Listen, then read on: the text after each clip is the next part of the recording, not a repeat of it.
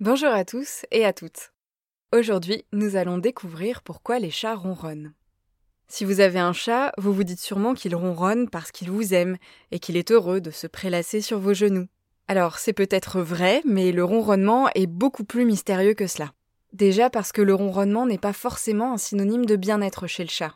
Les chats domestiques ronronnent dans des circonstances très différentes. Pendant des interactions avec des humains, bien sûr, mais aussi quand ils meurent et quand ils sont malades. Les chattes ronronnent quand elles mettent bas et quand elles allaitent leurs petits.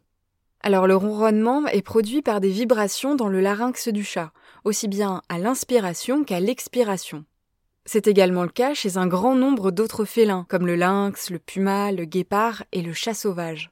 Chez ces espèces, le ronronnement est limité aux interactions entre la mère et ses petits, pendant l'allaitement ou la toilette par exemple. Par contre, le chat domestique est, a priori, le seul félin à continuer de ronronner une fois adulte.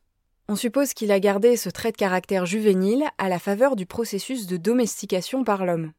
Le ronronnement lui permet en effet de communiquer facilement avec son maître, en général pour lui réclamer de la nourriture. La communication est donc l'une des fonctions du ronronnement. Ainsi, le ronronnement des chatons aide leur mère à les localiser. Comme les petits chatons naissent sourds, ils ressentent d'abord les vibrations des ronronnements de leur mère avant d'entendre le son de sa voix. Plus étonnant encore, le ronronnement aurait une fonction d'auto-guérison, car les ronronnements ont une fréquence de 25 à 50 Hz. Ces fréquences très basses renforceraient la densité des os et des tissus et calmeraient la douleur. Votre chat qui ronronne sur vos genoux est donc peut-être tout simplement en train de prendre soin de sa santé.